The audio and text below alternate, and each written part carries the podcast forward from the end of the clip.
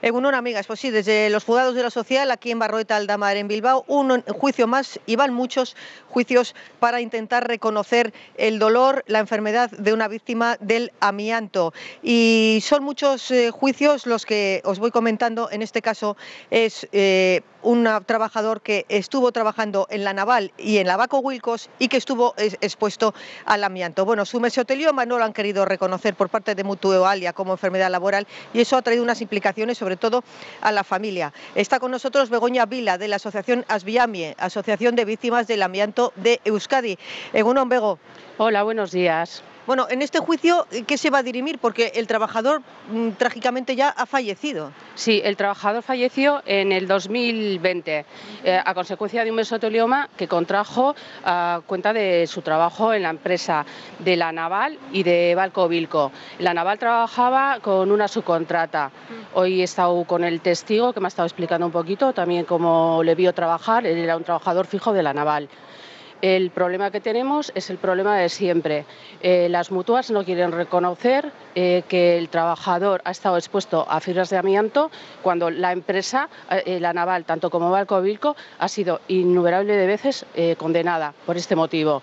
Otra vez arrastramos a la viuda, a los juzgados, porque no se quiere reconocer la enfermedad profesional de su marido para no pagar más en las prestaciones de lo que es la pensión de viudedad.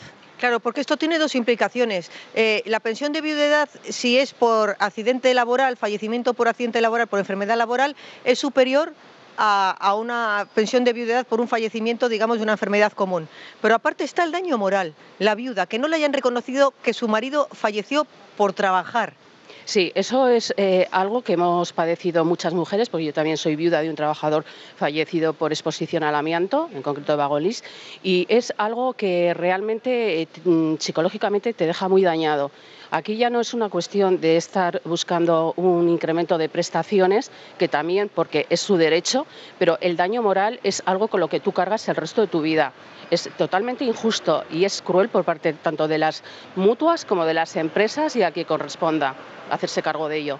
Bueno, en este caso, este trabajador, cuyo juicio se va a dirimir hoy, eh, estuvo trabajando también por subcontratas. El tema de las subcontratas, allí, allí encima es otra eh, dificultad añadida, ¿no? Porque igual hay una subcontrata que ha desaparecido o, la propia Baco Wilcos o la propia Naval también han desaparecido, ¿no? No, en la Naval en este momento todavía no está desaparecida, por eso se tiene que hacer cargo. El problema cuando desaparecen las empresas, que es por lo que estamos reclamando el fondo de compensación, es porque tanto los afectados eh, se quedan eh, completamente sin amparo, o sea, absolutamente no tienen derecho a nada más que el reconocimiento de la enfermedad profesional, pero no tienen derecho ni a un incremento de prestaciones ni a daños y perjuicios, a nada. Los dejan completamente desnudos. Claro, no, tienes a nadie a quien reclamar porque esa razón social, esa empresa ha desaparecido. Exactamente, y el que hace las aportaciones para los pagos de los trabajadores que han sido afectados y se demuestra que han sido afectados son las propias empresas. Al no existir empresa, no hay nadie que ponga ese dinero, por lo tanto, se quedan en el vacío. Ya. De todas formas, recientemente el Gobierno del Estado ha aprobado una línea de, bueno, pues de subvenciones o de pagos eh, para, para los afectados del amianto. ¿Cómo está eso? Pues eh, las noticias que tenemos es que sí, que está aprobado, ha salido en el BOE editado y estamos a la espera de que eh, empiece todo a ponerse en marcha. No sabemos si está todo en un cajón, eh, se tienen que poner todos los partidos políticos de acuerdo de cómo se va a pagar, a quién se va a pagar, cantidades, tienen que elaborar todas las bases y de momento, a fecha de hoy, estamos sin nada. Bueno, pero este, este fondo de compensación a las víctimas del amianto también implica, por ejemplo, a, personas eh, eh, que ya han salido los juicios, que ya se ha dicho que se han desestimado igual porque no aparece la empresa. Eh, se supone que es para todo ese tipo de personas, para las que no han tenido el amparo de poder ser indemnizadas por sus empresas. La finalidad y la idea nuestra es esa, que sea para ese tipo de personas, porque los demás ya han tenido pues, su indemnización, lo lógico sería que sería para toda esa gente, incluso para los que están afectados por medioambiental, que se nos olvida siempre que hay personas eh, que son las mujeres de los trabajadores que han, lavado su ropa, personas que han vivido enfrente de una empresa donde se han contaminado y hay más personas, no solamente las que han estado en las empresas. Sí, me acuerdo, el, me acuerdo la muerte de aquella mujer, aquella viuda de un, de un eh, trabajador de, afectado por amianto, que ella se, se contaminó con el amianto cuando le metía el buzo del trabajo a la lavadora, que eh, el polvo de asbestos, esto que sale del amianto, que se lo tragaba ella también. Sí, sí, sí, así ha sido. Nosotros estamos haciendo citas eh, que normalmente tenemos como cinco personas al mes a las que recibimos y asesoramos, que muchos meses lo, lo tenemos que doblar porque no da abasto y nos han llegado a, venir eh, hijas de trabajadores que como estaban en la cocina con su madre cuando lavaban los buzos, las tres afectadas, unas chicas, recuerdo, de Río Tinto, con asbestosis las tres. Madre mía. Sí, qué, horror. sí, sí, esto es así. Esto no. Vamos a quitar las caretas porque esto le puede afectar a cualquiera, no solamente a las mujeres. Los hijos estaban alrededor también. O sea, esto irá saliendo.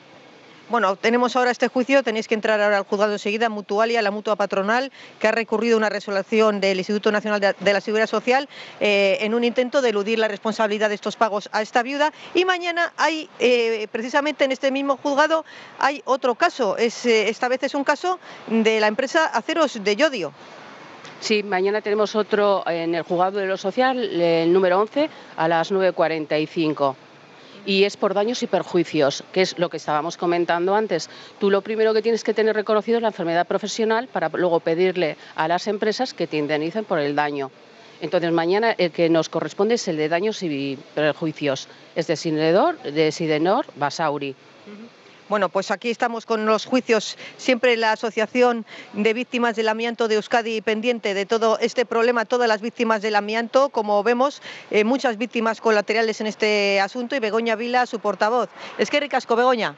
De nada, gracias a vosotros. Bueno, compañeras, ya sabéis, eh, pues estos problemas que contamos aquí desde la POPU, la voz de Vizcaya y la tuya. Agur.